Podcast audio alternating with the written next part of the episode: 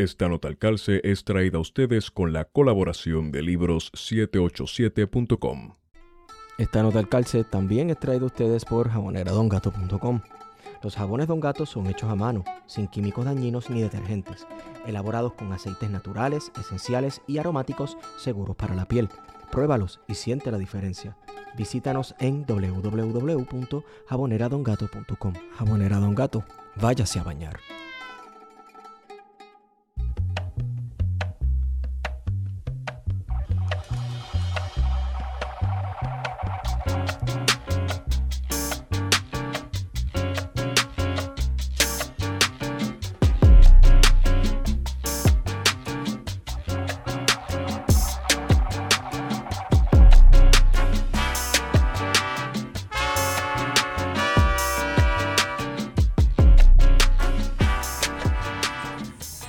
Días, buenas tardes y buenas noches a todos y todas los que nos escuchan. Hemos regresado con su podcast preferido, Plan de Contingencia.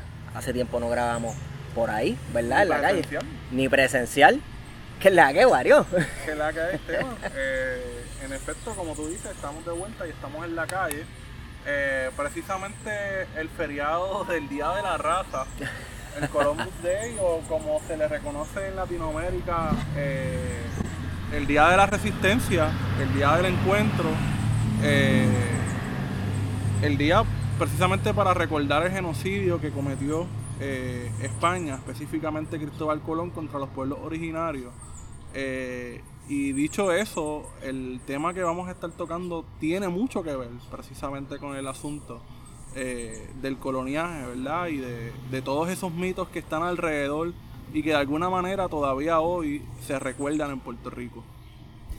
Claro, y para eso vamos a hablar con Tito Román, que es la que hay, Tito. Saludos eh, a todas las personas que nos van a escuchar y que nos están escuchando.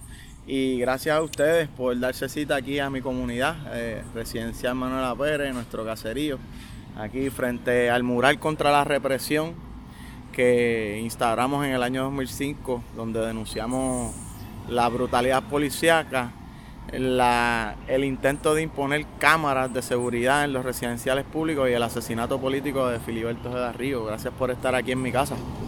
Oye, gracias por invitarnos. Y de hecho, yo iba a arrancar motores preguntando eh, por qué nos convocaste aquí, precisamente, frente, frente a este mural en esta comunidad. Bueno, esta es mi casa.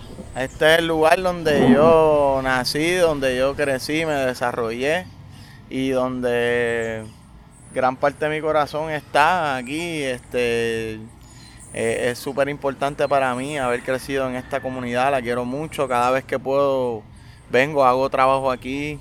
Eh, lo último que hemos estado haciendo es desarrollando lo de la campaña de la contra los disparos al aire en la Navidad.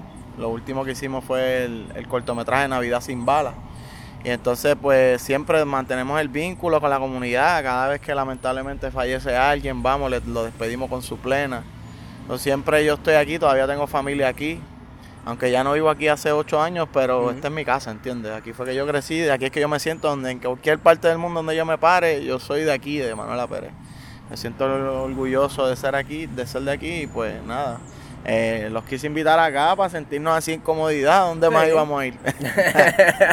podíamos, podíamos ir a la universidad, Sí. que es otro lugar súper importante también para mí. Desde niño iba, porque mi papá fue trabajador de la Universidad de Puerto Rico y yo iba desde niño a la universidad. Y también amo mucho a la universidad. En el, si, si vieron el documental también pueden ver ese amor a la Universidad de Puerto Rico, primer centro docente del país. Y pues ahora mi nuevo amor también, el viejo San Juan, que es algo que desde que estudiaba precisamente en la universidad siempre había tenido el sueño de vivir ahí. Sí. Tenía amistades que, que pues tuvieron la posibilidad de vivir ahí en los años cuando yo era universitario y cuando yo iba a Viejo San Juan, que entraba a esos apartamentos y veía cómo era la, y hablaba con ellos, les preguntaba cómo era esa dinámica de vivir en Viejo San Juan, pues me llamaba mucho la atención y, y pues ahora vivo allá y me gusta mucho, pero somos de aquí, somos del mapa. Residencial Manuel A. Pérez. Sí, sí, que la gente se confunde y piensa que es Manuela. Exacto, exacto. Es un hombre, el señor Manuel A. Pérez, que fue, ¿verdad? Dentro de lo que es la colonia y el Estado Libre Asociado, fue reconocido como un gran servidor público. Sí. Inclusive todos los años se otorga un premio eh, al que sea el mejor servidor público se le reconoce con el premio Manuel A. Pérez, que también muchas personas dicen, ¿quién habrá sido Manuel A. Pérez? Pues fue un, un señor este, que formó parte de la administración del Estado Libre Asociado y que fue reconocido como un gran líder y como un gran eh, servidor público y por eso todos los años se le reconoce. Qué cosa esta, ¿verdad? De que los residenciales les ponen nombres de poetas, de próceres, que sí, Gautier Benítez, que Oh, sí, hombres, por cierto. Sí, sí, sí, sí, sí, sí. Este, Virgilio Dávila. Pero no asociamos estos espacios con resistencia, no los asociamos con cultura o con lo que la cultureta llamaría cultura, ¿verdad? Irónicamente, con todo y que le ponen nombres de poetas y de... y de- Aquí hay mucha cultura, muchísima. Este eh, de- y de eso podemos ir a, a lo que son las raíces de la música nuestra, sobre todo con uno de nuestros grandes compositores, Tite Cura Alonso, Claro. que se dedicó Sí, a sí, sí. resaltar eh, la consigna, ¿no? Que, o sea, la mayoría de nuestros artistas siempre vienen de abajo, vienen de barrios, los, o sea, de los artistas más espectaculares que puedan haber. Dani Rivera viene de un Sí. barrio, Sí. Andy Montañez, Gilberto Santa Rosa, estamos hablando de ¿sabes? Ismael Rivera, eh, y, y podemos hablar de hombres y mujeres, montones, este, poetas, poetisas, eh, maestros, mucha gente talentosa, atletas. De aquí por lo menos te puedo hablar de, de atletas importantes que han salido, salido de aquí, del residencial Manuela Pérez.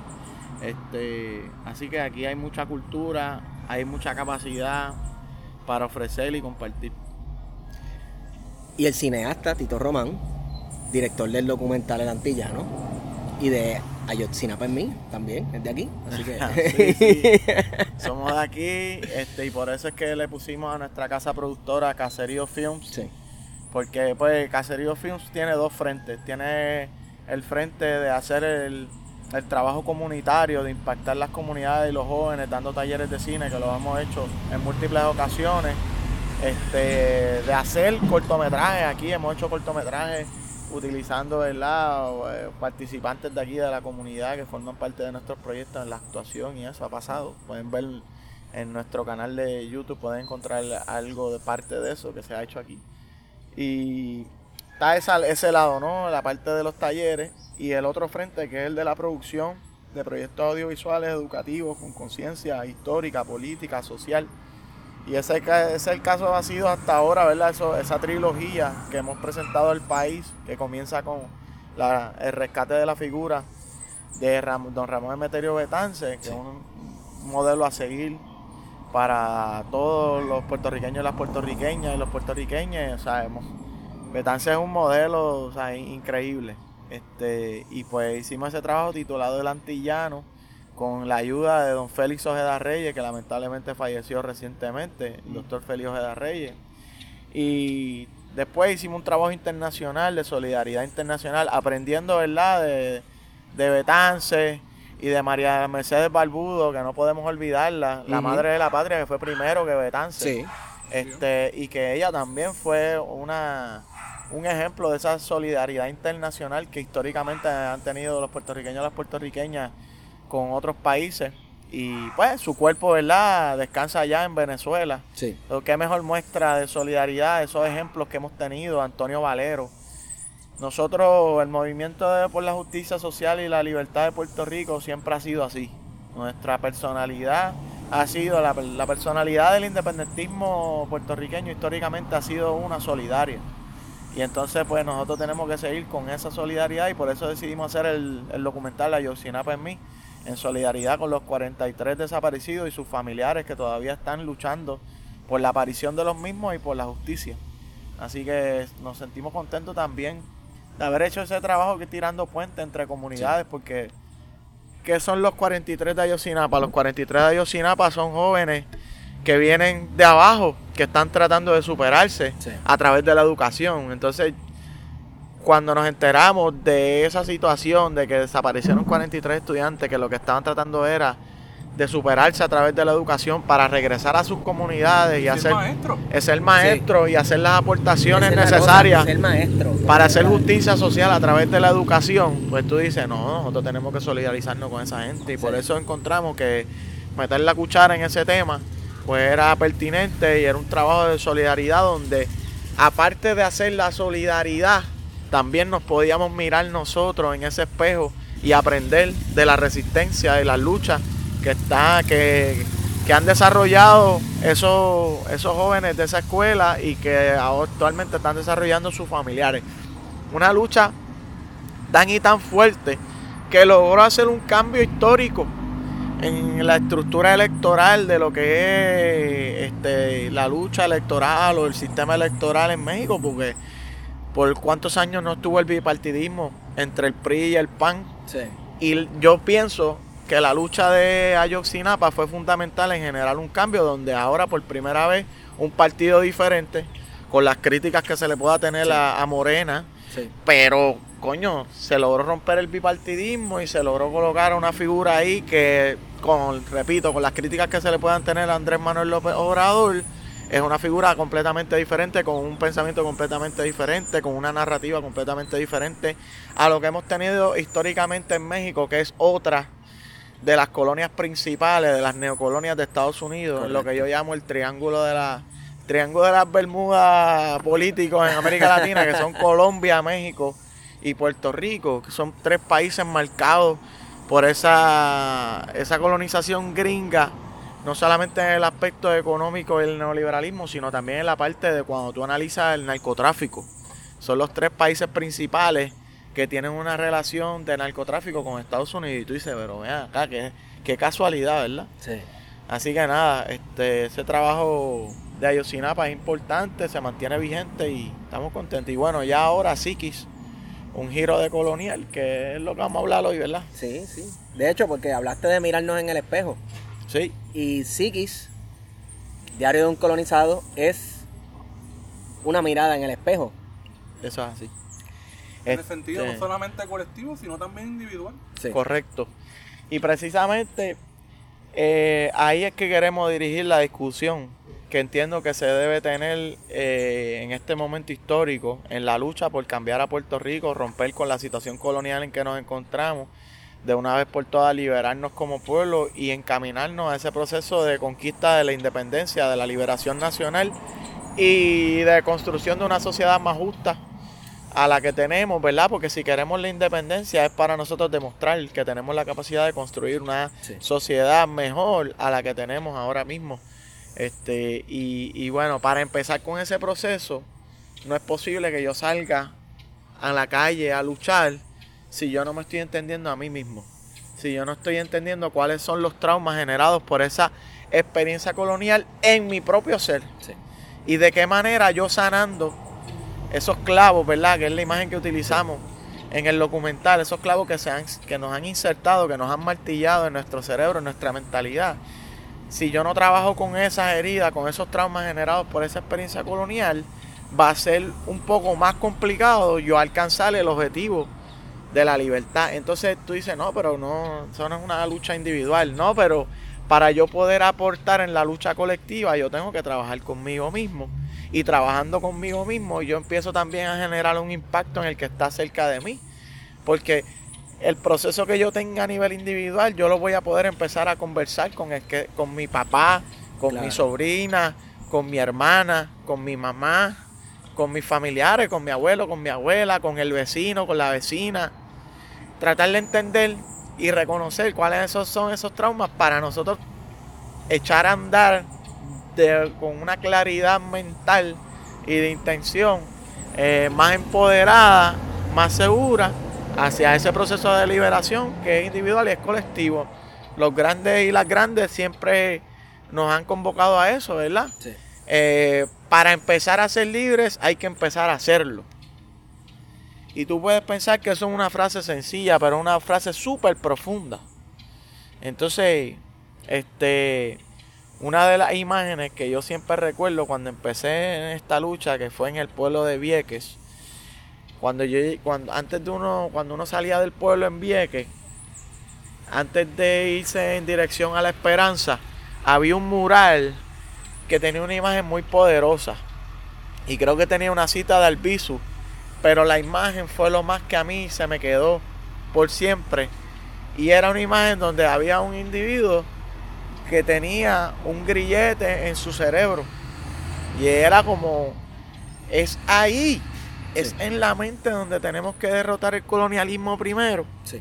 Para entonces de- derrotarlo en lo físico, derrotarlo en, en el resto, en la sociedad, en el régimen que está in- sobre nosotros, ¿verdad? Este, ese modelo que opera sobre nosotros a nivel físico, a nivel material, a nivel real, a nivel político, social, pues se empieza a romper desde acá, desde la mente, desde el pensamiento. Tito, ¿cómo tú haces un documental sobre un proceso político, mental, psicológico, Que es complejo en sí que es mismo. complejo, este, y que es, vamos, sí se manifiesta físicamente, ¿verdad? Pero estos procesos tú los llevas a cabo uno haciendo autoanálisis, autocrítica, eh, aceptando las cosas que has hecho mal, etcétera. Pero todo eso suena súper abstracto. O sea, Sí. ¿hacia dónde tú apuntas la cámara?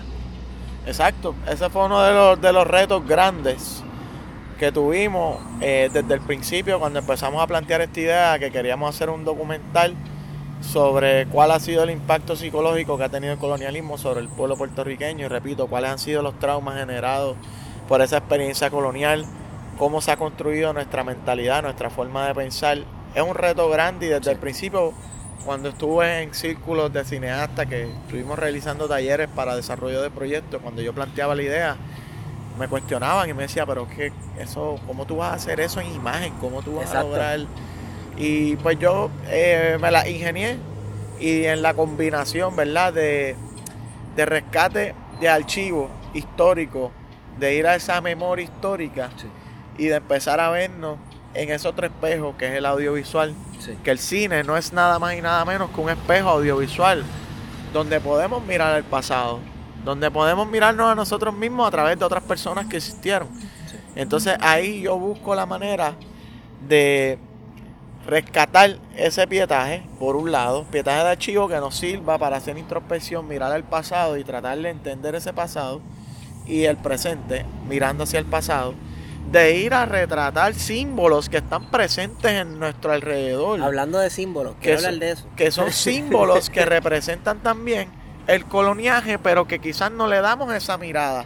Y entonces retratando el símbolo y dándole una lectura, como es pararme fuera de la cárcel federal y darle la mirada que le tengo que dar desde una perspectiva de colonial y desmontarla, pararme frente al Tribunal Federal y darle esa mirada de colonial, ¿no? O sea, porque ya en, en- en nuestra en nuestro cerebro Está y normalizado. de la sociedad puertorriqueña, exacto, eh, eh, el Tribunal Federal, no, no, no, ese es un tribunal de Estados Unidos, el país que nos invade y que nos coloniza y que mantiene este régimen colonial. Ese tribunal no es de nosotros, ese tribunal es, o sea, eh, y, y- y lo mismo la cárcel federal o ir al Morro, ir al San Cristóbal, Sí.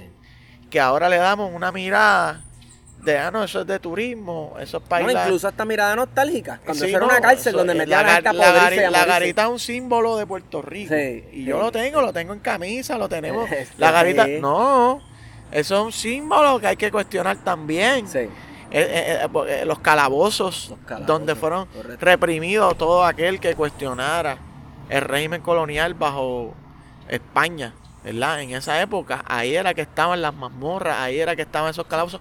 Yo voy y los retrato Irónicamente. para que le demos la mirada desde cómo va esa represión, que es uno de los traumas que trabajamos dentro del documental, cómo va desde que llegan, que es esa primera cruz, que es el militarismo, que es otro de los traumas. Sí. El mejor símbolo de la cruz del militarismo es el morro, porque es la primera base militar que nos establecen. Y entonces nos condena y nos marca porque es un territorio que todo el mundo quiere tener.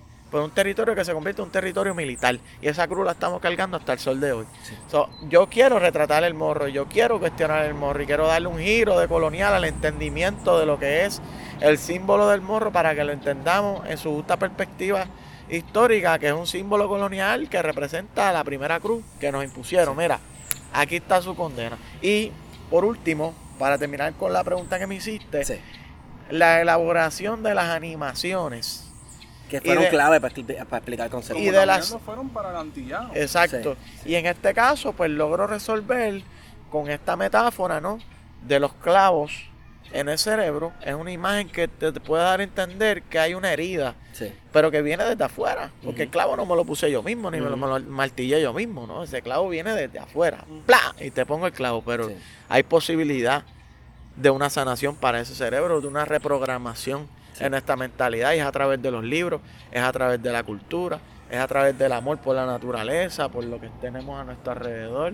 Sí. Y ahí es como esas imágenes, ahí fue que fui llegando un poco, ¿verdad? Acercarme a retratar esa idea de hablar algo tan complejo como es la psiquis en imágenes. Y de una herramienta que yo creo que es fundamental, una herramienta pedagógica que es el desaprender, porque muchas veces hablamos de aprender, ¿verdad? Y, y lo que aprendemos muchas veces no lo cuestionamos precisamente por esa lógica de que no se cuestiona la autoridad, ¿verdad?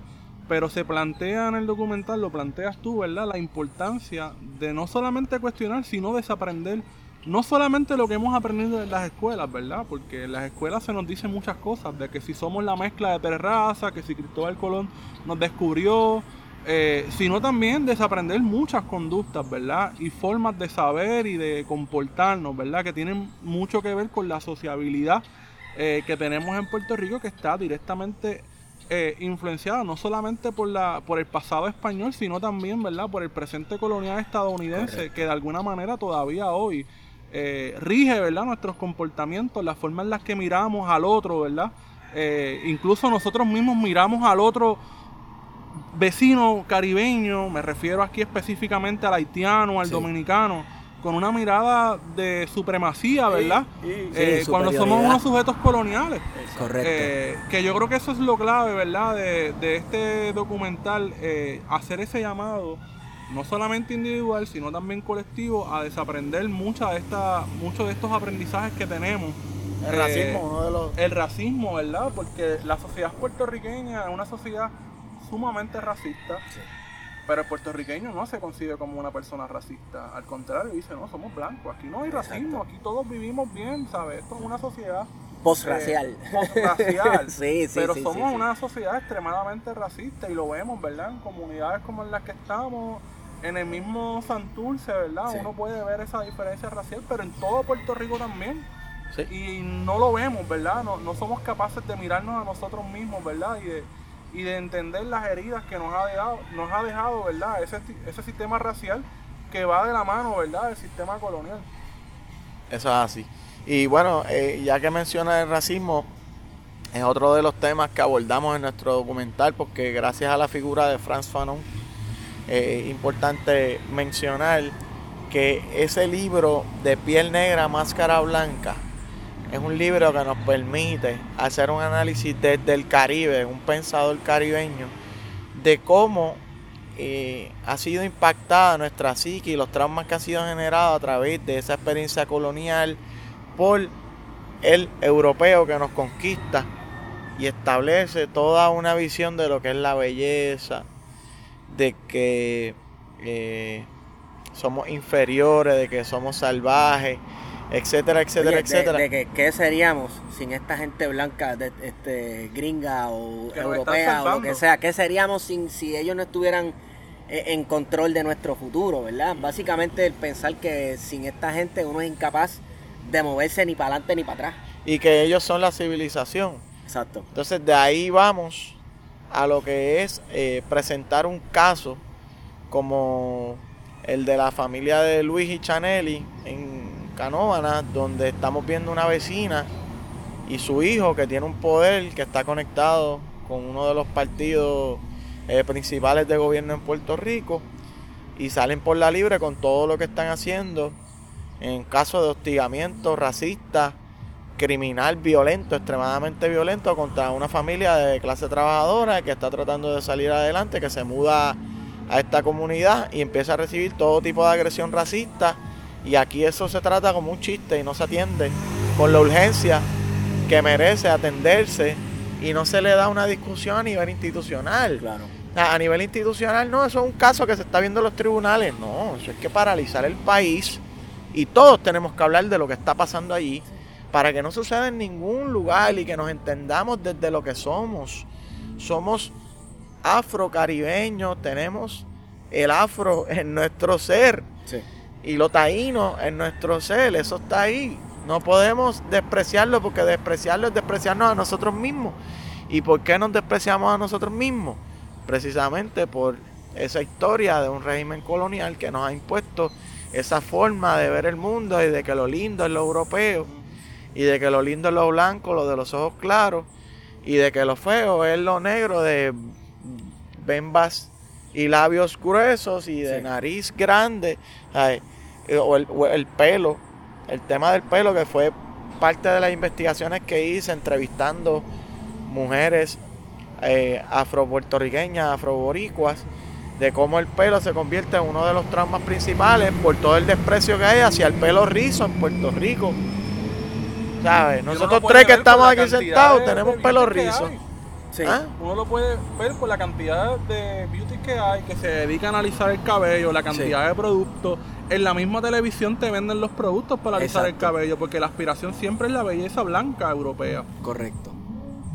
Hay un libro bien importante, eh, por eso es lo chévere entrar en conversación con otros pueblos de, de Latinoamérica, El racismo y yo un, libro escrito por Edna Liliana, que es una luchadora afrocolombiana. Discute muy bien todos los traumas que ella tuvo que vivir en, en la sociedad colombiana, que también es una sociedad afrolatina. Cuando tú vienes a ver, entonces, ¿cómo es posible que en nuestros pueblos, que tienen una eh, herencia predominantemente afro, Ah, existe todo este tipo de desprecio. Ah, pues eso ha sido parte de los traumas que han sido sembrados, parte de los clavos que han sido espetados en nuestro cerebro, que han sido colocados en nuestro cerebro y que tenemos que empezar a identificar para derrotarlos y poder construir una sociedad diferente, con justicia social, donde también se manifieste en los gobernantes que veamos, que son la gente que nos gobierna, que hay una presencia también afro que no existe. Y tú dices, ¿cómo es posible? ¿Cómo es posible? Pues ahí está todavía, esa herencia permanece y, existe y cohabita entre nosotros la herencia de racismo, esos gobernantes blancos que son los que dominan, son las castas que tienen el poder, el control económico, que tienen los mejores privilegios, que tienen acceso a, a lo mejor y que nuestras comunidades son expropiadas de eso no, no tienen ¿verdad? la bendición de poder disfrutar de todos esos derechos y todos esos privilegios que tienen las, esas castas blancas. Y no solamente nuestros gobernantes, porque es posible poner este y esto lo hacen muchos gobiernos alrededor del mundo. Yo pienso que Estados Unidos lo hizo por un tiempo con el presidente Obama, ponerle una máscara negra al racismo blanco. Pero si te pones a ver eh, quienes financian campañas políticas, las familias de los apellidos de siempre, te das cuenta que son blanquitos todos. ¿verdad? O sea, hay una relación aquí entre la raza y el poder todavía bien marcada, bien marcada. Pero yo quiero ir para atrás porque tú mencionaste algo de los, símbolos. Ah, mencionaste algo de los símbolos, ¿verdad? Y aquí en Puerto Rico, esto nunca falla. Cada vez que, no sé, yo pienso que los puertorriqueños aunque no lo sepamos, estamos, somos bien conscientes del poder de los símbolos y de lo que significan. Este, aunque no lo manifestemos necesariamente en palabras. Cada vez que aquí se trastoca algo simbólico, hay una discusión nacional, se forma un pleple. Quiero hablar de la estatua de Juan Ponce de León. ¿Qué, quieres hablar? ¿Qué se puede hablar? Lo que se puede hablar. Eh, bueno, imagínate tú. Eh, aquí lo increíble no es que hayan tumbado una estatua. Aquí lo increíble es que en menos de 24 horas la vuelven y la restablecen. Ah, claro. Un alcalde que pertenece a un partido que dice ser anticolonial, porque esa es la bandera que han tomado ahora los líderes del Partido No Progres. Exacto. Pero para ahí es que tú ves la hipocresía y la contradicción, puedes ver el coloniaje en sus mentes también. Coloniaje profundo, queda desvisto, queda desnudo, al desnudo, cuando primero convocas al rey de España, yo no sé para qué, a Puerto Rico, con tantas necesidades que tenemos y tantas posibilidades de desarrollo económico que tenemos al interior de Puerto Rico que se pueden verdaderamente atender, pero vienen y crean este espectáculo para demostrarle al pueblo, para engañar al pueblo y demostrarle que supuestamente están haciendo algo mientras están gobernando, porque están trayendo un rey, que eso va a ayudar a la economía de Puerto Rico. Mire, eh, hay que ser bien tonto para creerse ese discurso. Claro. Entonces, eso es lo primero. Lo segundo es que en menos de 24 horas deciden restaurar la estatua ante la llegada del rey para primero demostrarle pleitesía a ese rey, demostrarle un supuesto respeto a ese rey que no merece ningún respeto. ¿Cómo es posible que en el siglo XXI todavía estemos dándole eh, autoridad a figuras monárquicas, eso es un disparate. Eh, estos son los defensores de la democracia, los abanderados de la democracia, invitando a un rey, tirándole a la alfombra roja. Entonces, la restituyen rapidito para demostrarle ese respeto al rey, número uno, pero también lo que están restituyendo es el colonialismo, que ellos dicen ser eh, luchadores contra el colonialismo, y en menos de 24 horas restablecen un símbolo que lo que representa es la colonia, el colonialismo. Fíjate tú que una estatua la, la, la restauran en 24 horas, sin embargo, una escuela cuyos cimientos se han visto afectados por terremotos o clima o lo que sea. No aparece la brigada. No aparece nadie. no aparece nadie. Nadie aparece. Normal. Y entonces, no solamente eso, el despliegue de represión. O sea, ellos prefieren llevarse una imagen, que el mundo se lleve una imagen represiva de Puerto Rico antes que se lleven una imagen de Puerto Rico revolucionario, de Puerto Rico que decide tumbar la estatua de Juan Ponce de León, que para las personas que escuchen este podcast y no sepan, que sean de otras partes de, ¿verdad? del mundo y no sepan, Juan Ponce de León fue el primer gobernante impuesto por la corona española en ese proceso de conquista en el Caribe, que todo empezó en el Caribe. Todo empezó en el Caribe. ¿Ah? Y entonces, ese tipo Juan Ponce León representa lo peor. Es como un Hitler de esa época, para que la gente de hoy en día, que no tiene idea de quién fue Juan Ponce León, tenga un poco de algo en su mente y que pueda decir, ah, pues es verdad, no está bien que haya una estatua de Hitler, hay que tumbarla, hay que sacarla, claro que sí. Si la quieres guardar en un museo, porque tiene, qué sé yo, lo de los rifles, que los cañones que derritieron y toda la cuestión, pues guárdale en un museo. Todo, con su debido y cuando vayas a hacerla, no es que lo esconda, no es que esconda, al contrario, tienes que resaltar a Juan Ponce, pero resaltarlo como es, haciendo justicia histórica a los taínos y las taínas que fueron masacrados en ese proceso de, conquista. Juan Ponce de León fue este gobernante de Puerto Rico que estuvo a cargo del apaciguamiento, utilizando las palabras que se usan en, las crónicas.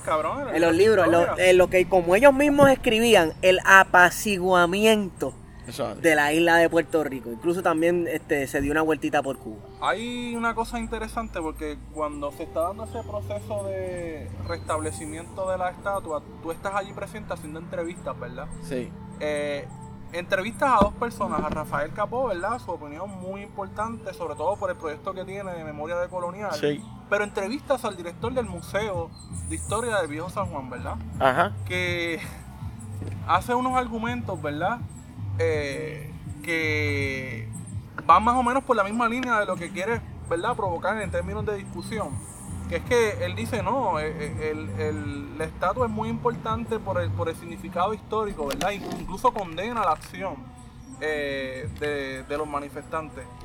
¿Esto fue algo que te sorprendió o era algo que tú esperabas de su respuesta? Me sorprendió un poco porque esperaba más de él, porque lo conozco, pero al, al ver el video después y analizar, pues él está ahí de, representación de, su trabajo, de su oficialidad, ¿verdad? Él es parte de la administración del gobierno y pues hizo su trabajo desde esa perspectiva y quizás, buen día papá, ya tú sabes, aquí en entrevista. Me estás entrevistando aquí de mi nuevo documental. Gracias, papi, te quiero. Mira, pues entonces, este, básicamente eso es lo que él hace, ¿no? Como quien dice, defender su habichuela por encima de lo que quizá él pueda pensar, porque estoy seguro que piensa diferente. Pero yo le cuestiono a él y lo hago aquí desde, este podcast.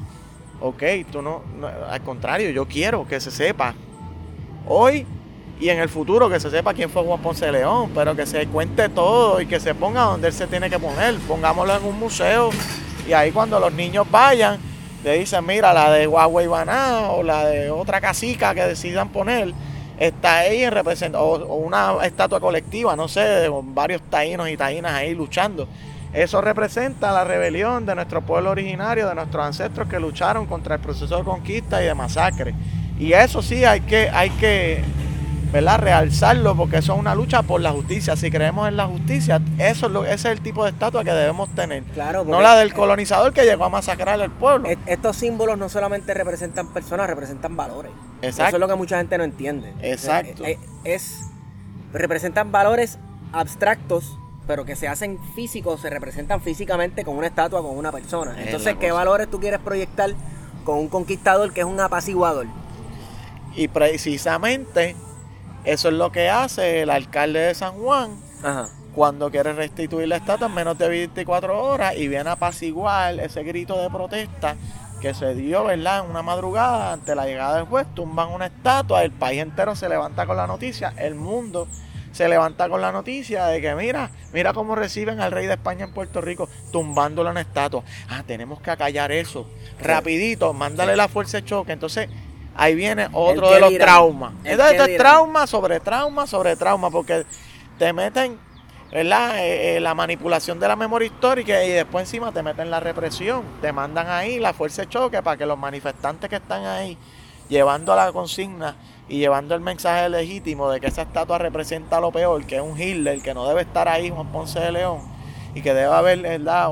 una justicia histórica en la revisión de la historia y de que no estamos a favor de que venga el rey de España a pasearse aquí, es un insulto a nuestra historia, pues como que, pues no, vamos a pagar eso con represión. Entonces prefieren, con esto cierro, prefieren proyectarse con represión ante el mundo, ¿verdad? Porque esa fue la imagen que se llevó, mira cómo ponen ahí a 200 efectivos, 100 y pico efectivos de la fuerza de choque para defender una estatua. Eh, prefieren eso a que, a que el mundo se lleve el mensaje de que aquí hay un pueblo que todavía resiste de la manera en que se las inventa y se las ingenia para resistir.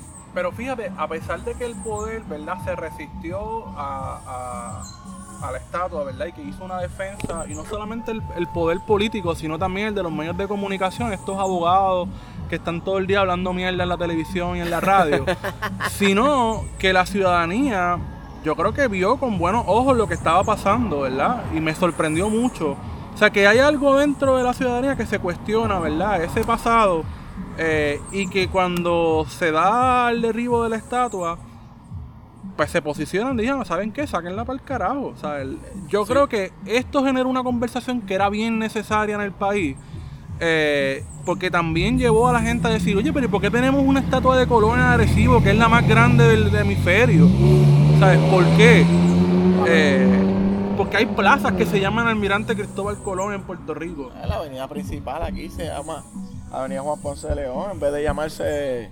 Aguibaná. Este, María de Mercedes de las Barbudas, o Ramón Meterio de montones de nombres que merecen estar ahí y ser recordados por el pueblo puertorriqueño, por el pueblo boricua. Así que nada, tranquilo.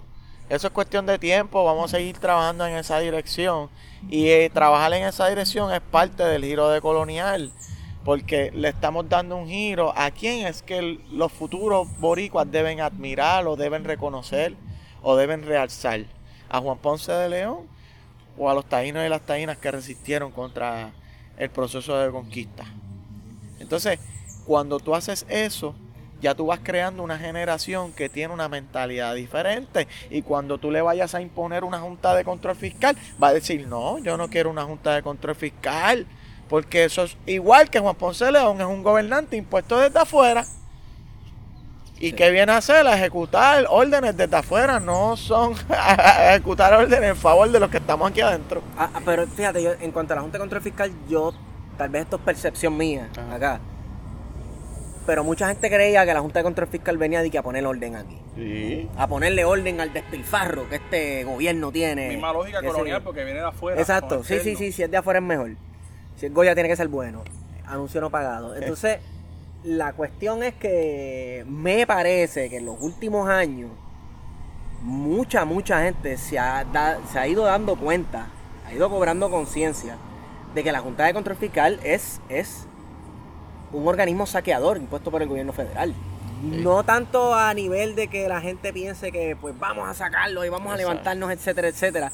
Tú sabes, pero me parece que la gente está clara que esto es otra pillería más. O sea, ya nadie está hablando de que la Junta de Control Fiscal está poniendo orden en este país. Sí, no, definitivamente. Y se pudiera hacer un análisis de cómo ha funcionado la Junta en el sentido que es como un fantasma. Que trata de pasar desapercibido con todas las decisiones que está, o sea, esa es como todos decimos la Junta, pero como que físicamente no la vemos. Físicamente no la sentimos, aunque sabemos dónde está el edificio, pero inclusive desde la llegada de la Junta, los medios en realidad no, no la cuestionaron y los sectores coloniales también la aceptaron, hicieron un poco de amague, los populares y qué sé yo, pero después, mira, terminaron enrollándose la lengua y aceptando porque reconocen que pues aquí quien manda es Washington. Y no me les voy a levantar a Washington, aunque me sepulten el Estado Libre Asociado que he defendido por más de 50 años. Y aunque sabrá Dios, ¿verdad? Como hubiera estado Muñoz Marín, estaría interesante. Este, oh, y verdad, si pudiéramos montarnos en esa máquina del tiempo y qué sé yo. Pero es gracioso. Y entonces se tuvieron que meter la lengua, ¿verdad? Enrollársela y los únicos sectores que la despreciamos, pues quizás en estos momentos no hemos logrado capitalizar o articular un movimiento de masas que logre enfrentar a la Junta como lo que es un enemigo de Puerto Rico.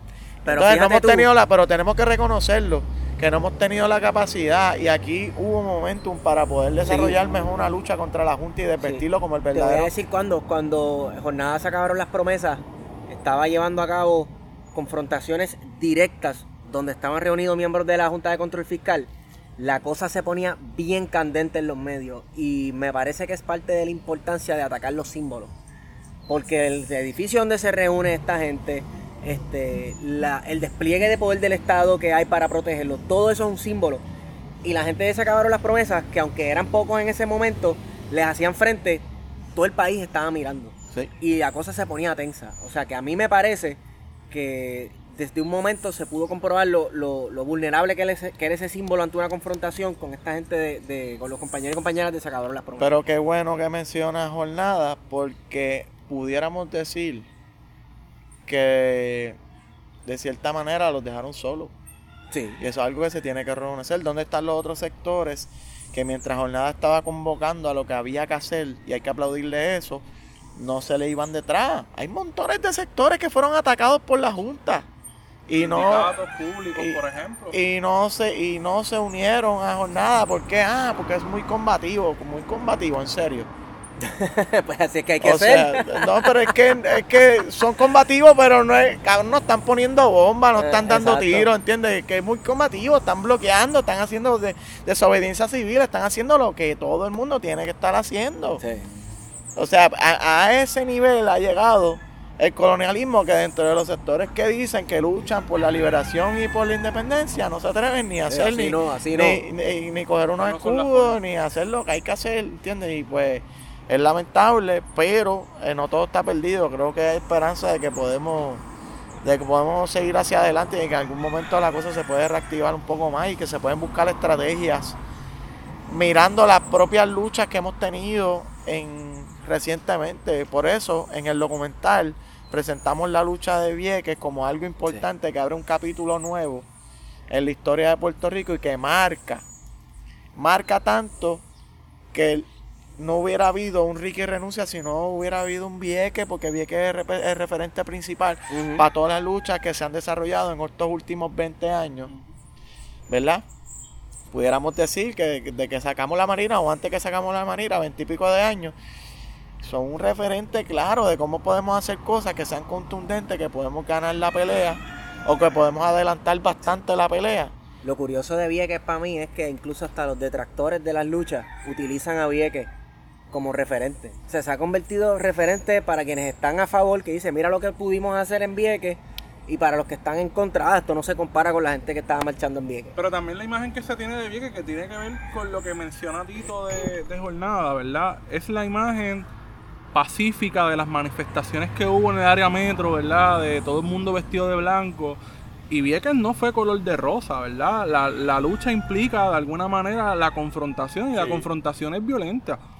Eh, y yo creo que muchas veces, ¿verdad? Hay unos sectores del independentismo que le han huido, ¿verdad? A esa confrontación directa con el poder que se reduce meramente a un caso judicial, por ejemplo, en los mismos tribunales federales de los Estados Unidos, que es básicamente reconocer, ¿verdad? De alguna manera eh, la, la, injerencia, ¿verdad? Que tiene Estados Unidos sobre Puerto Rico, o en los espacios de, de participación política que son limitados y que han demostrado ser eh, ineficaces, ¿verdad? Para confrontar a la Junta y para confrontar el mismo sistema colonial.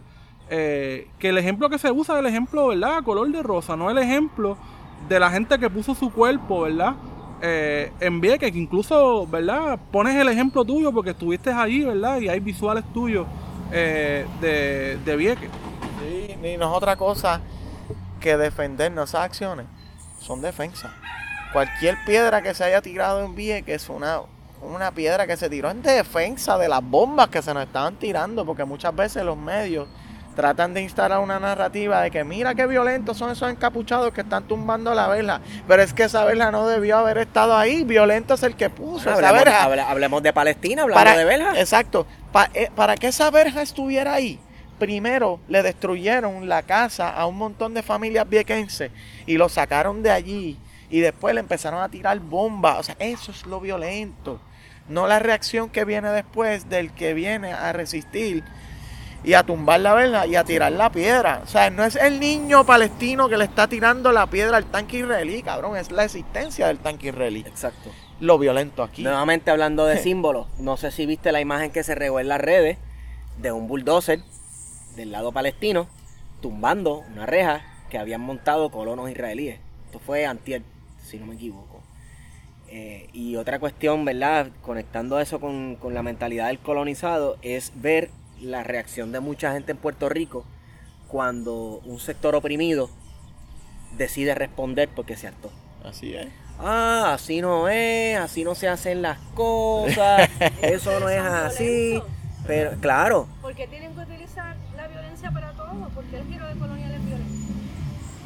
Exacto. porque la imposición colonial es, es, más violenta todavía. Y hubo, y, y para no irnos tan lejos de lo que plantea el compás sobre la lucha de Vieques, no fue solamente, y quiero insistir en eso, la parte, ¿verdad? Porque esto fue una lucha estratégica, la parte de la desobediencia civil pacífica. Porque por las noches en Vieques se picaba velas, se tiraban piedras, se hacían trampas que se le ponían para que los vehículos militares que vigilaban el perímetro, ¿verdad? Se vieran afectados por esas trampas que le explotaban las gomas, etcétera. Se hicieron muchas cosas que se tenían que hacer y que el pueblo no sabe que se hicieron, pero que hay que hablarlas y te tienen que dar a saber. Y es lo mismo de cuando hablamos de Ricky Renuncia, que dicen, no, fue una, una lucha pacífica.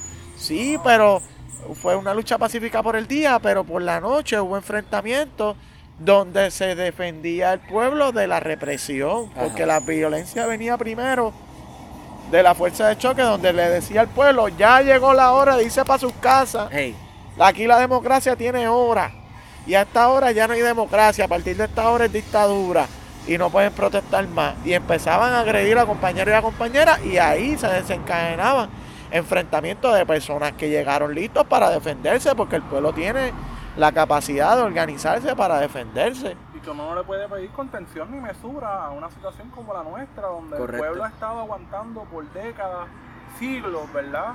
la violencia que hemos sufrido. Así que en ese momento específico de Ricky Renuncia, lo natural era que la violencia se desencadenara, sobre todo de los sujetos coloniales, contra los opresores. Y estamos viviendo, recordando todos los muertos, el trauma del huracán María, familiares, amigos nuestros que se fueron por la irresponsabilidad del gobierno de Ricardo Rosselló y del gobierno del presidente Donald Trump, que ambos son los responsables de esas miles de muertes que no podemos olvidarlas nunca ni las vamos a olvidar y que el pueblo en ese momento tenía verdad el recuerdo vivo de ese trauma que generó la experiencia del huracán María donde crecimos mucho como pueblo. Y como digo en el documental por eso no nos podemos frustrar porque verdad los movimientos sociales tienen sus altas y sus bajas Y de momento, ah, no, pero tumbamos a Ricky para que después viniera otro PNP y ahora es Pierluisi y Luma y no hemos hecho nada. Ah, los procesos de maduración de un pueblo y los procesos sociales eh, toman su tiempo, tienen sus altas y sus bajas. Nuestra labor es seguir haciendo el trabajo de las conversaciones, de desarrollar un pensamiento, de seguir formándonos y formando a otras personas en un pensamiento crítico que a día, que a diario cuestione todo, cuestione todo lo que se nos impone aquí día a día y que podamos demostrar como verdad con nuestra participación en el debate, incidir en ese debate que se da a diario donde nos tratan de verdad de, de manera constante de seguir recolonizándonos y colonizándonos con una perspectiva eh, que es a favor del régimen imperante, ¿no? Seguir cuestionándola. El momento llegará donde el pueblo se tire nuevamente a la calle a conquistar lo que tanto necesita. Tito, en este documental, este, conectando con algo que hablamos ahorita, sobre cómo hacer un, hacia dónde tú apuntas la cámara eh, cuando estás hablando de conceptos abstractos. En este documental tú apuntaste la cámara para ti cuán vulnerable se siente hacer un documental tú utilizándote de ejemplo. Porque te dices diario de un colonizado. ¿De cuál colonizado? Pues mira, me toca, soy yo. ¿Cuán vulnerable te sentiste haciendo eso? yo en mi, puta vida haría una, mierda así. una autobiografía de esa forma. Fue un, proceso complejo y no fue hasta los últimos meses, ah. para ser honesto, antes de yo llegar al cierre de la edición, donde tomé decisión profunda de abrirme cada vez más en el reconocimiento de ciertos traumas que son bien complejos, reconocerlos y bien incómodos, reconocerlos y conversar sobre ellos. Y ahí es que tomo la decisión con la ayuda eh, de otros colegas, principalmente de, Quique Cubero, que es otro cineasta importante de Puerto Rico, estudió conmigo en Cuba, en la Escuela Internacional de San Antonio de los Baños.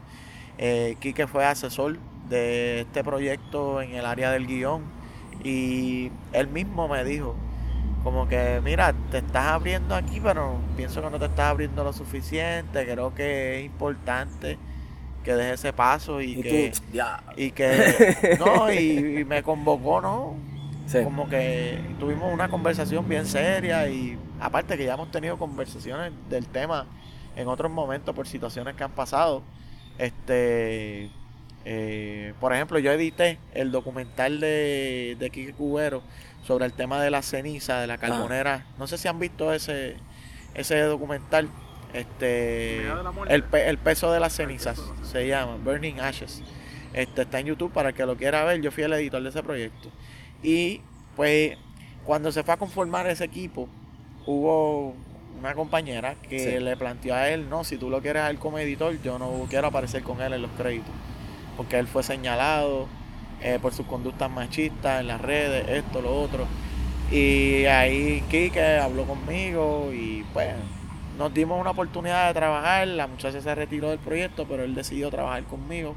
Este, y no, no es que se retiró, es que ella nunca estuvo. Y cuando él le hizo el acercamiento, que pues él presentó el equipo, pues ella se abstuvo de participar. Y, y eso fue una conversación bien profunda eh, y bien dolorosa para mí también, ¿verdad? Ver cómo llega a ese nivel ya de mi parte profesional como editor, de que pues haya gente que no quiere trabajar conmigo por X o Y señalamientos sobre mi persona, en mi conducta.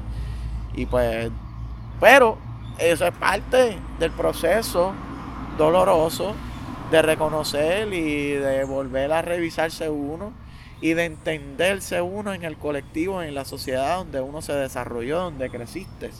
Miralas bien hacia atrás, hacia esa infancia donde tú te desarrollaste y cuáles fueron las conductas que tú decidiste adoptar o que las tenías ahí y en algún momento las reconociste y le pichaste y seguiste siendo de una manera. Ese, eso es clave, como que la, confrontación. Claro. La confrontación. La cuestión de la confrontación no es solamente con las figuras de autoridad o con el opresor, también uno tiene que confrontarse con uno mismo. Y eso. Y tomar la decisión de ah. cómo tú quieres seguir siendo.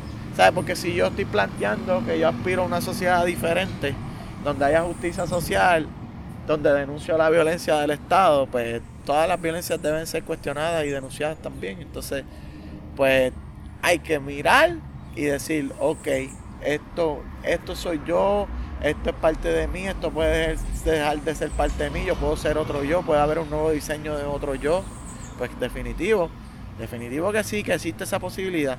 Si existe la posibilidad y aspiramos a construir una sociedad diferente, pues también puede haber la posibilidad de construir un ser diferente. Y vamos para ahí, y si yo lo logro conmigo mismo, pues lo puedo lograr con Puerto Rico, con el colectivo. Pues creo que esa es la gran aportación que hace nuestro documental, donde no sé si estoy diciendo disparate, pero se da esa simbiosis, ¿no?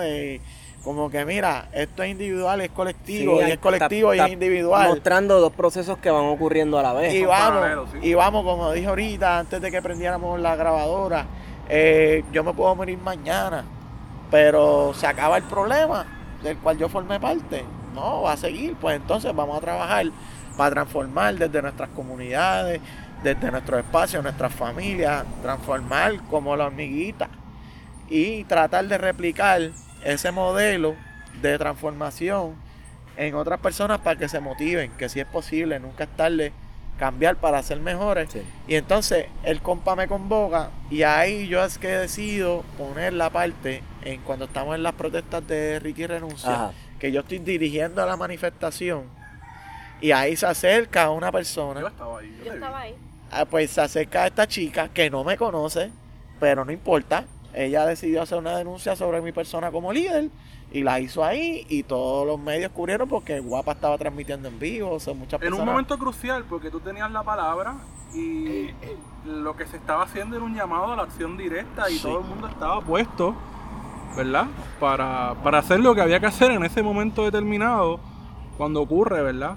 Esa denuncia y obviamente eh, pues se detiene todo ese proceso, ¿verdad? Y hay un proceso yo creo que de introspección no solamente para el colectivo que estaba allí, sino sobre todo para ti, ¿verdad?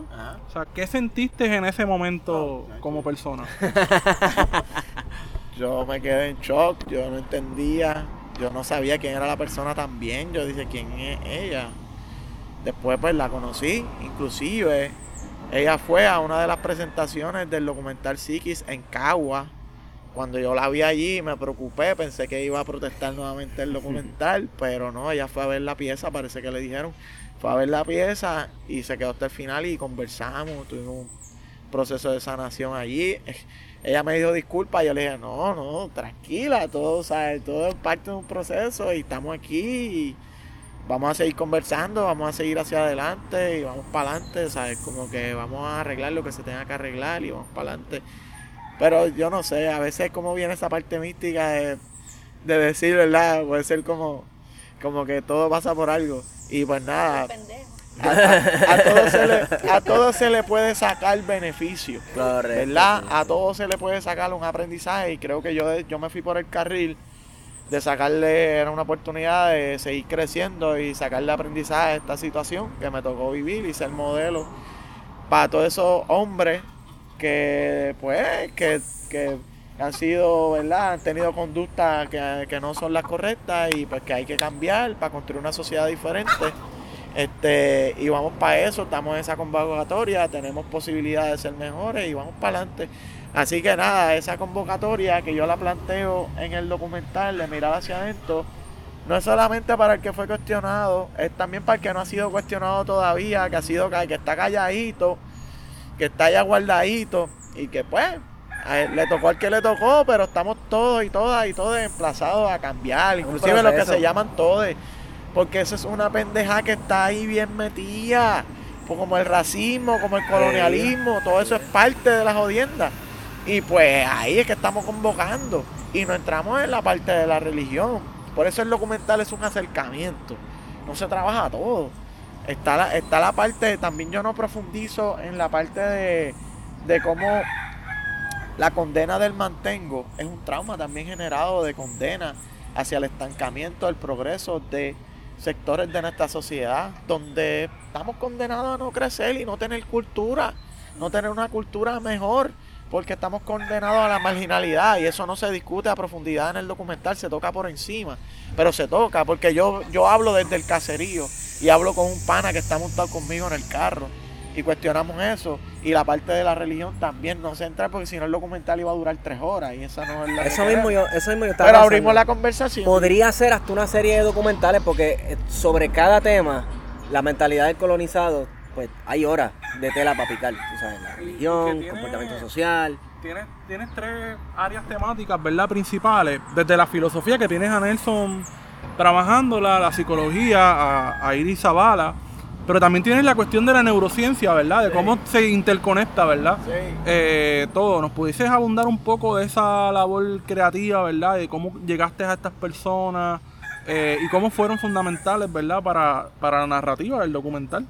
Bueno, antes de yo conocer a, a Laura y Emanuel, que fueron los que escribieron el libro Neurociencia en tiempos de desastre, que es un panfletito que recomiendo que todo el mundo lo lea, sobre todo Sobre todo en estos tiempos de calor, porque se habla específicamente en ese libro, ¿verdad? Qué de bueno. cómo se condiciona el aprendizaje por los factores ambientales. es la cosa. Eh, muy bueno. Muy bueno, sobre todo para los que tengan, que sean maestros, que con, que trabajen con niños y niñas, y, y los que tengan, sean papás, o sea, los padres y las madres.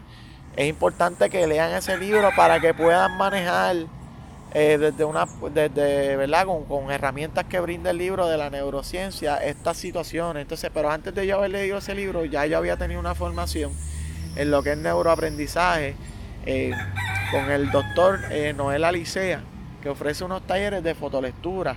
Y yo llegué a esos talleres de neurociencia por la fotolectura, porque me llamaba la atención, ah, no, que eso de fotolectura, esto y lo otro, pero cuando llegamos al taller, el taller era más que la fotolectura.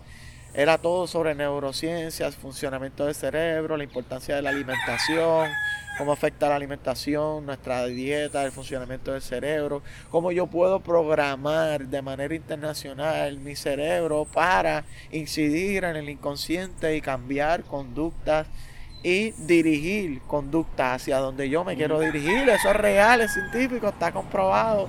No es fanfarria, es real la capacidad de nuestro cerebro a reformularse, la lo que es la neuroplasticidad, está siendo, ha sido estudiado y está siendo estudiado y cada vez se siguen encontrando más eh, descubrimientos sobre las grandes capacidades que tiene nuestro cerebro de reformularse. Entonces, en un país que ha sido colonizado, donde nos han martillado tantos clavos, pues yo creo que podemos empezar a mirar la neurociencia como una herramienta adicional, no como la única, porque nosotros insistimos en el documental que el rescate de la memoria es fundamental para construir una nueva mentalidad Sí. y para abrir un proceso de sanación.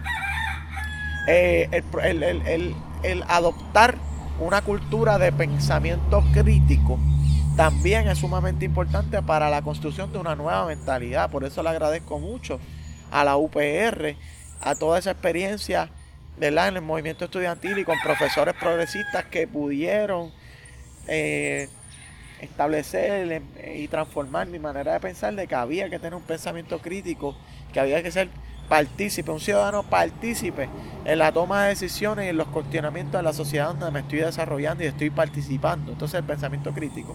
So, es por un lado, nosotros proponemos desde el documental para ese nuevo proceso de ese giro de colonial, ese nuevo proceso de continuar una mentalidad boricua, es rescate de la memoria histórica con pensamiento crítico, pensamiento crítico permanente, antes, durante y post proceso de liberación o de conquista de la independencia, siempre. Todo eso es como, como la revolución permanente de Sí. Trotsky, eso es constante, el pensamiento crítico tiene que estar ahí siempre. Y la utilización de las herramientas de la neurociencia, que como ya dije, primero empecé con el doctor eh, Noel Alicea, pero después también las conversaciones sobre todo con Emanuel Figueroa, que es maestro, pudimos desarrollar un argumento que aparece de manera esporádica durante todo el documental, no profundizamos bastante, pero lo vamos trayendo a la conversación para que las personas vayan recibiendo y se interesen por investigar más sobre las la, eh, eh, herramientas, la, todo lo que nos ofrece el neuroaprendizaje eh, y la neurociencia.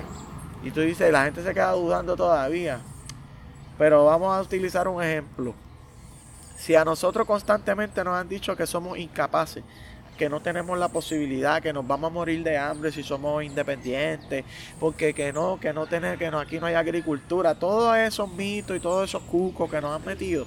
Y yo quiero entrar en un nuevo proceso de, de crear una mentalidad. Pues vamos a decir un ejemplo, literalmente tú puedes programar tu cerebro levantándote por la mañana y escogiendo una palabra de algo que tú quieres instaurar en tu inconsciente y repitiéndolo 12, ve- 12 veces. Puede sonar gracioso, pero es real. Porque es que precisamente eso es lo que hacen ellos tú, todos los días en las noticias, lo que están es repitiendo y repitiendo y repitiendo. sí, sí, sí. Y ese, esa acción de repetir y repetir es una acción de programación cerebral, eso es neurociencia.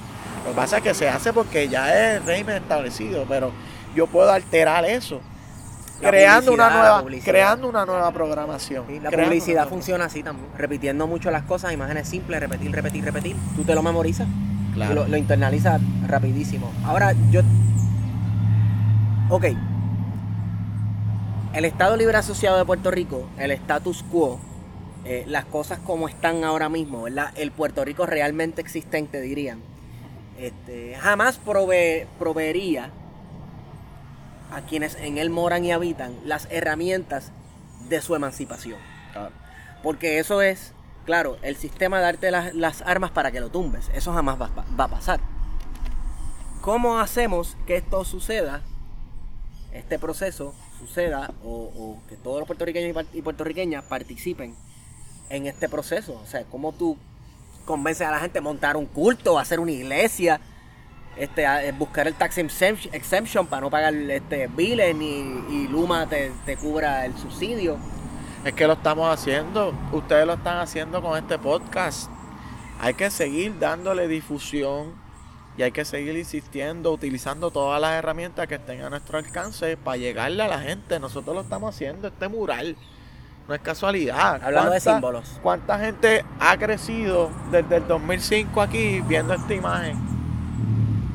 Y reconociendo que esto fue un espacio que se defendió y que hubo unos gestores culturales aquí con pensamiento crítico que decidieron proponer otro tipo de mensaje en nuestra comunidad, donde en esa época Jorge Santini se dedicaba a clavar letreros de Jorge Santini en todas estas paredes. Pero cuando nosotros decidimos hacer este mural, no lo querían borrar y decían que nosotros no teníamos derecho a eso. Y nosotros nos levantamos y le pusimos stop y usamos todos los mecanismos de lucha. Por eso yo no creo que hay una sola forma de luchar, que hay que abrazar todas las formas de lucha. Y aquí establecimos un campamentito y la comunidad estuvo en alerta para defender esto. Y también fuimos a los tribunales y los abogados, los compas que tienen habilidad en el área de los tribunales pudieron establecer un interdicto. Y ese interdicto se mantuvo como por dos años en lo que se veía el caso. Y ganamos los tribunales como un derecho a la libertad, derecho legítimo, a la libertad de expresión, un espacio legítimo como es este. ¿Por qué? Porque sí, porque teníamos pruebas de cómo Santini había utilizado estas mismas paredes para llevar su campaña política. Entonces, ante el juez, si el político que tiene poder puede utilizar esas paredes que le pertenecen a vivienda y vivienda pública no dijo nada, porque ahora vivienda pública quiere borrar la expresión legítima de unos residentes de la comunidad, porque Santini no vive en esta comunidad. Estoy dándote eso como ejemplo de que tú me preguntas qué es lo que hay que hacer, pues lo que estamos haciendo y seguir haciéndolo y seguir amplificándolo y seguir insistiendo y no dejar de existir. El grito de conciencia, la voz de conciencia de nuestro pueblo no puede renunciar, no podemos renunciar a eso, tenemos que insistir.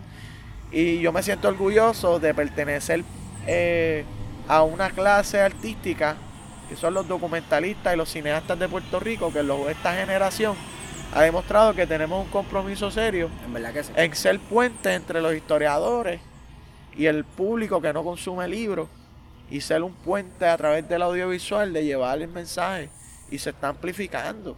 El antillano se está utilizando en las escuelas. I- iba a hablar So, del de aquí a antillano. 20 Yo lo utilizo en la De escuela. aquí a 20 años van a haber más puertorriqueños y quizás cuando yo salga por ahí a hacer la encuesta y a preguntar quién es Betance, quizás de 10, 4 o 3 me van a decir, pero coño, ya no es nadie o ya no es uno, y ahora son 3. Ey. Por eso digo que los procesos de transformación toman tiempo y tenemos que tener paciencia. Hay que tener paciencia, aunque Alviso decía la paciencia se nos está acabando. Pero es paciencia de no darnos por vencidos. Sí. Más bien, no es de renunciar a la lucha, hay que seguir en la lucha. Pero no nos podemos dar por vencidos, eso es lo que quiere el enemigo, que nos demos por vencidos. Pero hay que seguir, mira, como esa gota que cae sobre la roca. Seguir insistiendo, seguir insistiendo. Claro. Todo el mundo que nació en el 2005, cuando se hizo este mural, ya tiene mayoría de edad. Sí. claro. o sea que hay gente en esta comunidad que ha llegado a la adultez viendo esta imagen. Claro. Eso se tiene que haber quedado ahí. Y en algún momento dado, si no lo han hecho, lo harán. Van a preguntar qué es esto, por qué, quién, cómo, cuándo y dónde. Y esto crea identidad.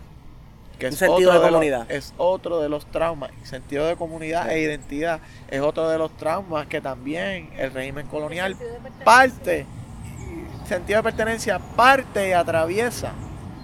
Porque cuando tú no tienes sentido de pertenencia ni sentido de comunidad, no te importa que te quiten la playa, no te importa que destruyan el yunque. Porque Ah, pero-. Pero cuando tú lo tienes, tú le pones un stop y tú dices, oh, espérate, espérate. O no permite que te desplacen con el Airbnb. Sí. ¿eh? Entonces, todo está interconectado y debemos sentirnos bien en cierto sentido, pero debemos exigirnos más. Sí. Y estamos emplazados como generación a hacer más eh, para cambiar la situación porque estamos en una coyuntura de... Estamos, estamos entre la espada y la pared. Si no tomamos acción, podemos desaparecer. Y, y vamos a desaparecer. eh, no quisiera decir eso. No Ah. quisiera decir que vamos a desaparecer sin luchar. Mm. Por eso admiro mucho al pueblo palestino. Que yo espero que no lo desaparezcan y lo quieren desaparecer, pero ese pueblo palestino, mira, sigue resistiendo, sigue resistiendo de todas las formas posibles. Así que nosotros no debemos descartar ningún método de lucha, ninguno. Y debemos de intentarlo por todos lados, por el que nos salga. Pero con toda lucha se- siempre se adelanta algo. Es mejor que no hacer nada. Sí. Así que desde hacer un mural, de tirar una piedra, cortar una vela o lo que sea, se debe hacer. Si tú no lo, no Poner, lo- si poner tú una no lo quieres hacer, poner una bandera en una autopista. si tú no lo quieres hacer, si tú no tienes la capacidad de hacerlo, si tú no puedes hacerlo por X o Y razón, no jodas con el que lo hace, ¿entiendes? Claro. Claro. Sí, no sea obstáculo en el camino. Pero eso que decías, por ejemplo, que ahora que, que pasamos hace varias semanas la conmemoración del grito del Ares, que se colocó una bandera sobre el tanque de la antigua prisión Oso Blanco, yo creo que es significativo porque siempre hay alguna pancarta allí, siempre hay una bandera. Y la gente se identifica y mucha gente se cuestiona, ¿y esa bandera? Esa no es la bandera de Puerto Rico. Ajá. ¿Qué bandera es esa? Ah, la bandera del Ares. ¿Y qué representa el Ares? Yo creo que eso es un proceso que también es didáctico, ¿verdad? Que de alguna manera alguien, algún conductor de los cientos de miles que pasan diariamente por ahí se darán cuenta de, de eso, ¿verdad? Y, harán algún proceso, ¿verdad? De, cuestionarse a sí mismo de por qué yo no conozco la historia de, del Ares, por qué nos han ocultado la historia del Ares. Y yo creo que eso es lo importante, ¿verdad? De, de, de, de cuestionar, ¿verdad? Pero también del arte incluso, ¿verdad? Porque uno ve un mural, por ejemplo, como este, que estoy seguro que pasa muchísima gente por aquí, eh, y se van a cuestionar, oye, ¿quién es esa persona? ¿Quién es ese señor, verdad? ¿Por qué ese señor es tan importante? Porque hay canciones que mencionan a, a, a Ojeda Río, ¿verdad? ¿Qué fue lo que representó? Eh, así que yo creo que eso es lo, lo importante del arte, porque el arte al final de cuentas es confrontativo, ¿verdad? Es expresión, pero también es un cuestionamiento. Sí. De hecho, habla- hablando de Palestina, y, y he sabido de gente que, por ejemplo, comenzó a poner, a, a adquirir curiosidad y a cuestionarse la cuestión de Israel y Palestina porque estaba escuchando Intifada y escuchaba a Luis decir como un niño palestino jugando entre los olivos y esas cosas. Y ella, pero ¿por, por qué él habla de Palestina hablando de Puerto ¿Por qué Rico? se llama Intifada el grupo? Esa, ¿Por qué se llama. Intifada? Todo ese tipo de cosas. O sea que es, es- es algo que logra el arte. Y mediante confron- te confronta con unas realidades que en ocasiones tú no conoces, pero el mero hecho de mencionártelas o restregártelas en la cara te pone a cuestionarte y a investigar. Definitivo, y eso también lo planteamos en el documental de Siki, el tema de los símbolos. Ya hablamos de Juan Ponce de León, pero hay otra parte del documental que entramos en el tema de la guerra de las banderas. ¿Por qué, PH. eh, por qué ese Claro. símbolo de la bandera americana es tan importante para unos sectores? Un símbolo, que los símbolos tienen una fuerza, los símbolos son expresión, son acuerdos también colectivos de ideas. Y de ideas que también se instauran, se instauran en nuestra mente. Sí.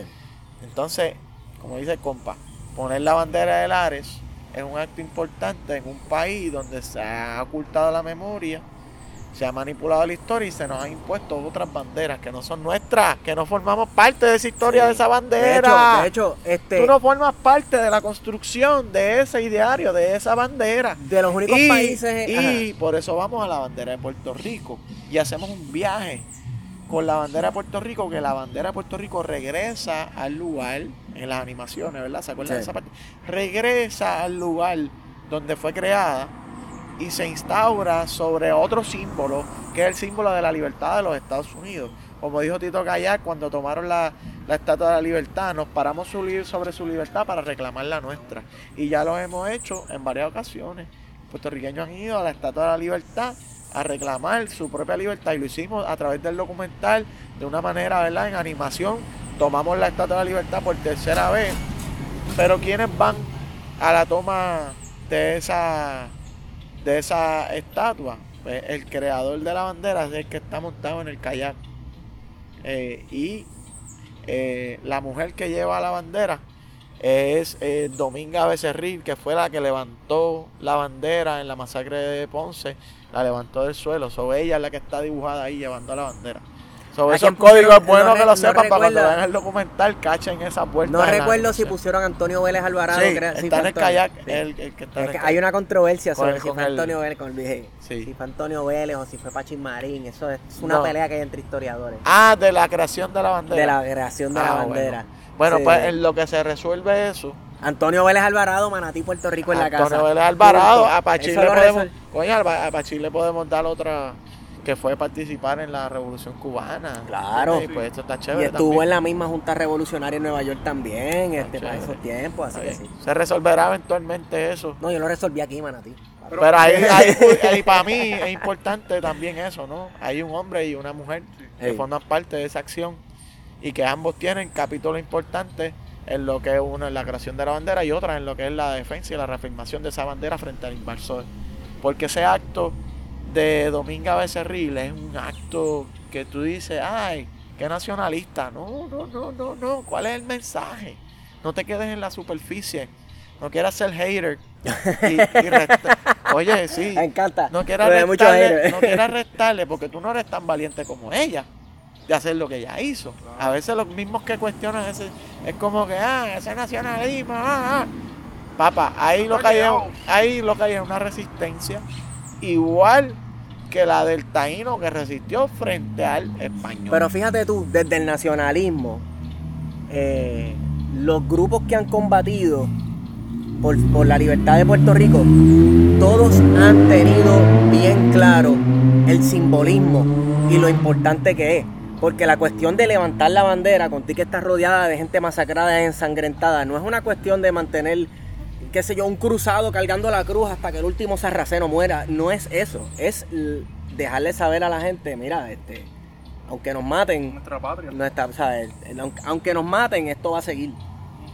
Y así también el, sentimientos. el- el- muchas acciones directas que llevaron a cabo grupos clandestinos en Puerto Rico eh, también era para chocar o para golpear eh, símbolos de poder en Puerto Rico, no solamente para ganar objetivos estratégicos aquí. O sea, aquí se golpeaban los símbolos. Y- Siempre se ha tenido claro Y eso. se escogían fechas históricas también. Claro. Al Y- igual que escogieron una fecha histórica estos cabrones para hacer una Es- para Exacto. hacer la y barra por de matar a aprovecho y anuncio que el 26 de octubre, que es el día de natalicio Antonio Valero, vamos a tener una presentación comunitaria en Vieques, Puerto Rico, en la plaza pública. Vamos a presentar el documental Sigue un giro de colonial para el pueblo viequense, eh, con la ayuda del, del, comi- del comité. Del Festival de, de Derechos Humanos, de Cine de Derechos Humanos.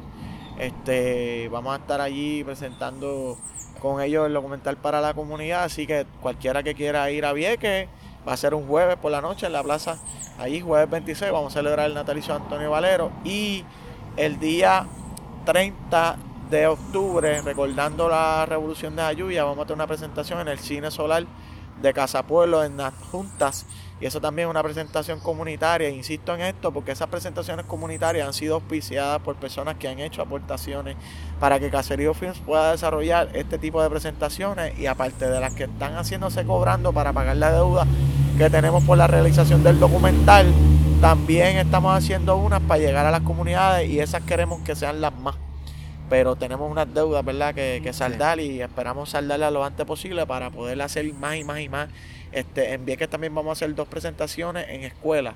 So, primero por el día vamos a dos escuelas y después por la noche tenemos en la plaza pública. Así que cualquiera que quiera apoyar la gestión de Caserío Films puede entrar a nuestra página caseriofilms.com. Ahí pueden disfrutar de los documentales que hemos hecho, si no lo han visto, el antillano y Ayoxina para mí, y apoyar este lo que es la gira. Eso vi que el antillano está para ver gratis en, en el... Sí, lo pueden ver en YouTube lo decidimos subir el año pasado, el día del grito de Lares también, lo subimos. Este, ya lleva un año disponible en YouTube, está ahí, disfrútenlo, comenten, denle like y compártanlo con todo el que puedan. Hay, hay tres documentales, bueno, yo diría que cuatro, ¿verdad? Eh, hechos por puertorriqueños y puertorriqueñas que a mí me han cambiado la vida. El primero fue el que todo el mundo está obligado a ver. No recuerdo el nombre de la señora, de la documentalista que lo hizo, pero es La Operación. Ah, claro, Ana María García. Esa señora hizo un trabajo ella, ella fue la que presentó mi documental en... Ella me dio clase en la UP, Ana María García. El otro es El Antillano. Gracias, hermano. Y el otro es, este, bueno, estoy, no sé, que Freddy Marrero. Entre New York, New York Vázquez o Filiberto. Uno de los, no me, no me decido. Pero tres documentales que yo creo que cualquier persona que esté este, comenzando estos procesos de conocer su historia y por lo tanto conocerse a sí mismo, este, debe ver esos tres documentales. Gracias por incluirme. Ah, bueno, también. Gracias, Lucila. 1950. Sí. Este, diablo, en 1950 la figura de, por ejemplo, Ricardo Díaz Díaz, ¿verdad? Que es este señor que hasta el día de su muerte luchó por la libertad de Puerto Rico. Con una claridad. Con una claridad tremenda, este, mano, y viviendo en unas condiciones súper precarias, ¿verdad? El tipo nunca, nunca, nunca claudicó, de verdad que sí. Excelentísimo, excelentísimo documental también. Tito, si yo quiero este traer los documentales a mi comunidad, que yo podría hacer? O alguien que esté escuchando eso, que vive en el barrio, yo no sé dónde, yo no sé qué, puede, que sea pueblo, ¿qué puede hacer? Sí, bueno, se comunican con nosotros porque como dije ya, o sea, tampoco es estas cosas toman tiempo. Claro. Entonces yo también tengo mi agenda, pero siempre se busca la vuelta y tratamos de ayudar y, de ¿verdad? aportar, seguir aportando y si no se puede estar, pues mira, ahí están los enlaces.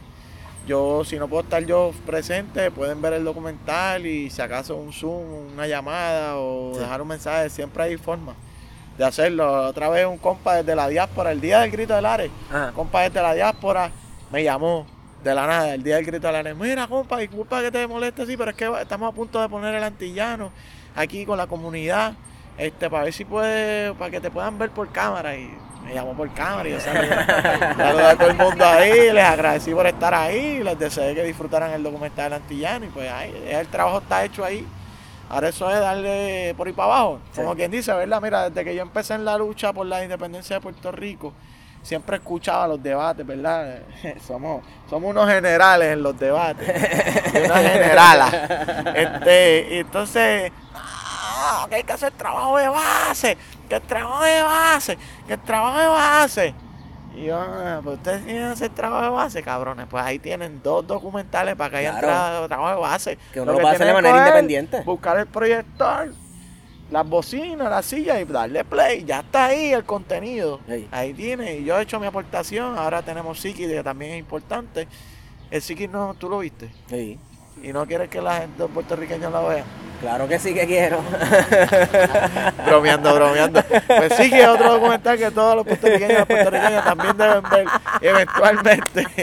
no lo mencionaste. E-, eventualmente este quiero que todo el mundo lo vea también y vamos a organizar esa, esas proyecciones comunitarias porque ya también estoy deseoso de ver las reacciones de la gente en esos espacios y, y, pues nada, ya ahí está el contenido y cualquiera que quiera hacer trabajo de base con eso, adelante, ahí está disponible, si no está, está disponible en DVD también, pero está en YouTube. ¿Va a estar, eh, va a estar disponible para comprarlo? Que quiera cooperar, Eventualmente va a estar disponible, más que en DVD, porque ya no se están moviendo mucho los DVD Sí. de forma digital por un tiempo también. Y ya después lo pondremos accesible en YouTube.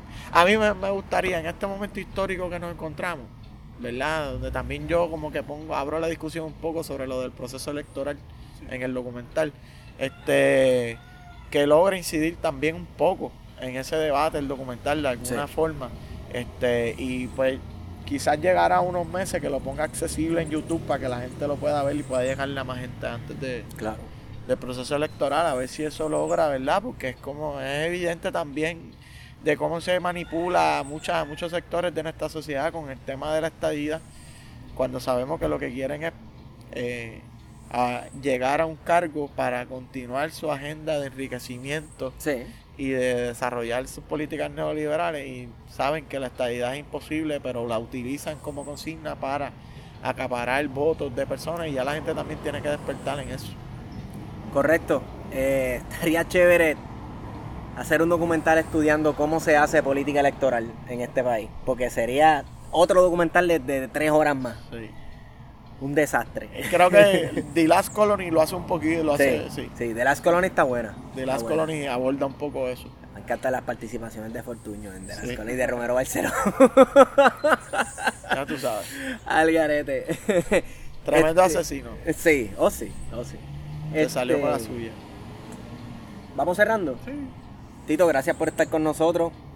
Este, si la gente quiere comunicarse contigo para más información, para saber dónde son los próximos screenings y eso. Pues ¿dónde ya saben, nos siguen, ¿verdad? Visiten la página de caseriofilms.com, en Instagram Caserío Films, en Facebook también. A mí me consiguen este en Facebook Tito Román Rivera y la personal Román Rivera y Rivera con dos i.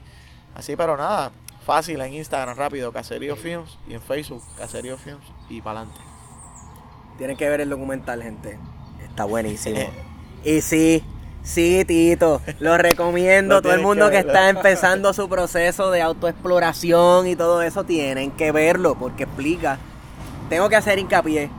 ¿Quién estuvo a cargo del proceso de la animación? Sí, es importante destacar el trabajo de la compañía Zoom Ideal, Juan Carlos Torres, Emanuel eh, Rodríguez, Juan Carlos el que hace las ilustraciones, que es el mismo que hizo las ilustraciones para el Antillano, Sí. y Emanuel Rodríguez el que hace la animación, que le da movimiento a esas ilustraciones, Pero pero es un un- trabajo, trabajo en equipo, donde verdad yo voy a donde ellos, presento las ideas y ellos la llevan a otro nivel. Pues mi reconocimiento a ese equipo de trabajo que literalmente nos hicieron el mapita. Literalmente nos hicieron el mapita para que entendiéramos, precisamente porque se habla de muchos conceptos este súper abstractos, ¿verdad? Sí. De cosas abstractas y cosas que suceden en la psiquis de la gente.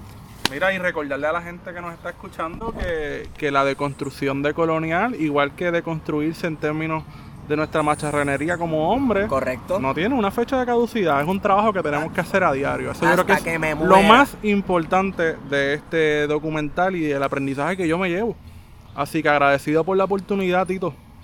Gracias por eso, es, importante eso, ¿no? Que no tiene casucidad, esto es hasta la muerte, porque y no, y no solo lo de la macharranería, también la parte del racismo y la parte, la parte colonial. Si mañana logramos la república independiente, ahí es que verdaderamente Ahí es que- empieza y es algo constante. Así es. Porque eso está bien metido en nuestro cerebro y eso hay que combatirlo día a día. Y lo bueno es que cuando ya tú tomas conciencia, ya por lo menos eso está más despierto ahí, tú te vas dando cuenta y tú dices, Uno, wow, uno ¿qué pasó aprende a reconocer. Uno Y aprende a dice, reconocer. espérate, espérate, por ahí no es, es por acá. Correcto. Mira, Tito, una pregunta bien seria. ¿Te quedaste de amigo de Doña Miriam? Pues mira, doña Miriam, este, del que, del que no me contestó más las llamadas, es de, El de los españoles. el de, sí, el de... La? El movimiento de reunificación con España, lo llamó, lo llamé, no me contestó. Eh, a doña Miriam, yo la quería invitar a Bellas Artes, pero después dije, mira, se pueden dar situaciones allí.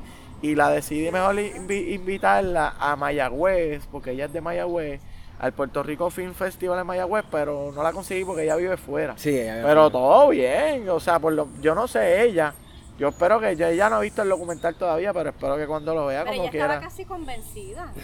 Pero ella, ella, ella es bastante diplomática. Oh, ella era sí. amiga de Juan Maribra. Sí, sí, Ella en verdad me cayó súper bien.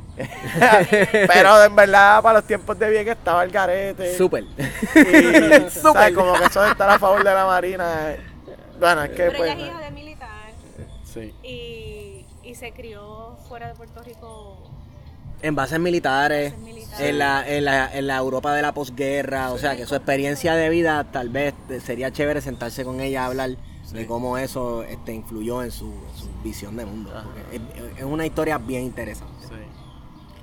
Anyway, yo creo que con esa terminamos. Guario, ¿dónde te conseguimos? Me consiguen en Twitter e Instagram como Wario Candanga. Producción, te, te, en Twitter. te, produce- te- te- te conseguimos producción. No, ok. Ahí me consiguen en Estigón por Twitter. Y con esa hemos ido con ustedes. Plan de contingencia. La estrella de David, las luces de Bengala, el creciente de luna, la lluvia de metralla. En las escuelas, hospitales y mezquitas, la tierra santa parece que está maldita. Cómo se atreven, cómo no se abochonan de hablar y hablar de paz y amor a punta de pistola.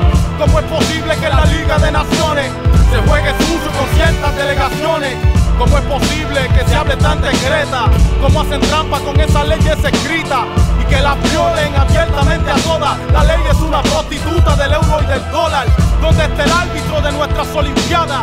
¿Dónde está el pueblo de la tercera intifada? ¿Cómo la ONU puede hacerse la neutral? Con dicho récord en Bagdad y Afganistán. Quieren buscar los cabecillas del Hamas. Como Al Qaeda, el Talibán, el Hezbollah. Entrar en Gaza para no salir jamás. Sigue el abuso, pero yo no dónde están. ¿Por qué no van al parlamento en Tel Aviv? Y no los juegan como a Saddam Hussein. ¿Por qué no imponen un bloqueo en Israel?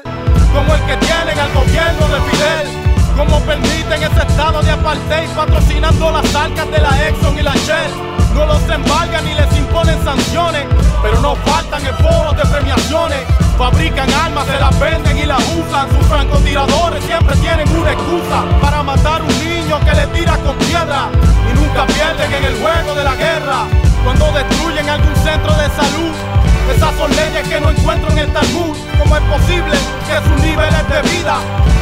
Veces más altos que en Palestina? ¿Cómo es que ocupan un gobierno soberano? Ariel Sharon está en la tumba disfrutando. Murieron 6 millones del pueblo judío. Que parte de eso tuvo el pueblo palestino. No destruyeron el templo de Salomón. Los dos fueron juzgados por la misma Inquisición. 70 años van desde esa guerra injusta, pero siguen buscando a quienes echarles la culpa. Ya no se puede ver el Discovery Channel. Difunde el odio hacia los pueblos musulmanes. Buscan, masacran y rebuscan y no encuentran. Buscan Osama, pero van y no regresan. Buscan el mapa como dividen la tierra. A los Moisés encaminándose a la guerra. A los Ramsés persiguiendo a sus esclavos. Como los zares, como el imperio romano. Como cobardes manejando ese bulldozer. Destruyendo la casa para que Texaco goce.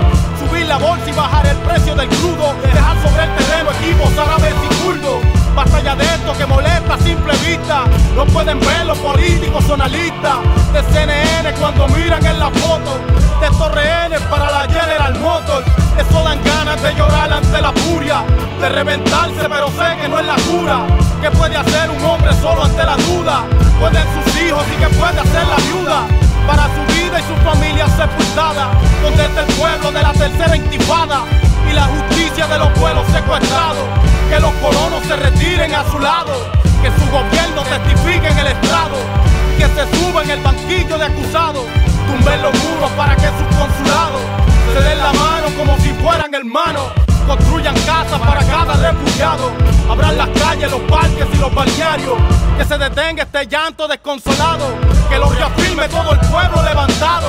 Con cada piedra ese gigante se hundirá. Dijo un pequeño cuando se enfrentó a Goliat. Que puede un hambre cuyos hijos y vida. Cómo expresar el sacrificio de su viuda.